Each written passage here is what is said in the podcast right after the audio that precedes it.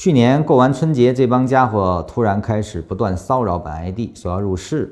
本 ID 当时已经无暇分身，对他们一番数落，然后告诉他们，现在是是个人都能挣钱，自己玩去，没空理你们。进入三四月，当时有色等行情已经很火爆了，这帮家伙想大进又怕风险，一直在小打小闹。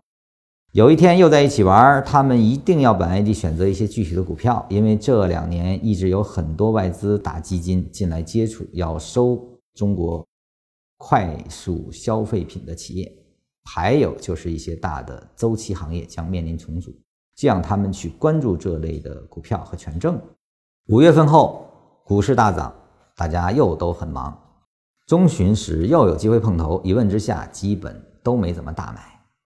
买的也没几个站就下车了，大家都显得很烦躁，不断的问有没有可买的，既有点可怜，又有点烦他们。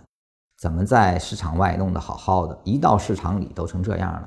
就有点敷衍的告诉他们，去买深沪两地三元以下的本地股，而且告诉他们这样下去肯定是要出问题的，最好自己好好学学，别人怎么厉害也不可能整天像照顾小孩一样子看着。上周又碰到了一起，这几位大概都一肚子股票了。这次个个神采飞扬，大概又都刨了几本书，听了几股评，看了几杂志，更是口水喷喷的这面那面，一线二线的专家了。一千八、两千、两千五点的牛人了，这市场还真能改造人。只是这市场的绞肉机又有新货了。这是禅师身边的。例子啊，他每天都在接触，也说什么叫缘分呢？为什么禅师要写呢？就是因为没有任何人能脱离环境，不能脱离我们所处的共业啊。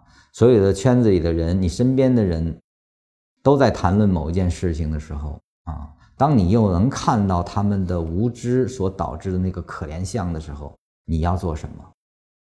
除了帮，还有什么办法呢？而且禅师非常清楚，这样下去会出问题啊。那么最好是自己好好学学。那么如何学呢？这些都是我们可以看到教你炒股票一百零八课的缘由。也就是说，是那波大牛市起来之后，使他身边的人产生了非常大的烦躁、盲动。神采飞扬，而禅师看到的不是大家挣了几个钱，而是更多的看到这个市场的绞肉机又来新货了。那个悲情是由心而生的，所以他要落下来。而且他知道这个事情，身边的人都如此，市场更是如此。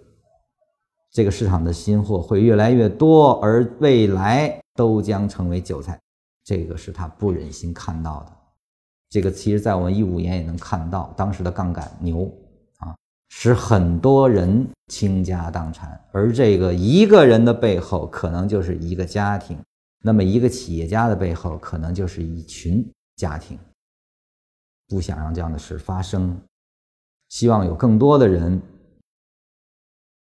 不要成为市场的韭菜，或者成为这个绞肉机中的那个肉馅。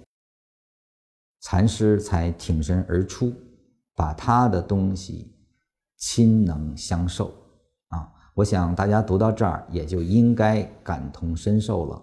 那我们没有理由不把它好好的学下去。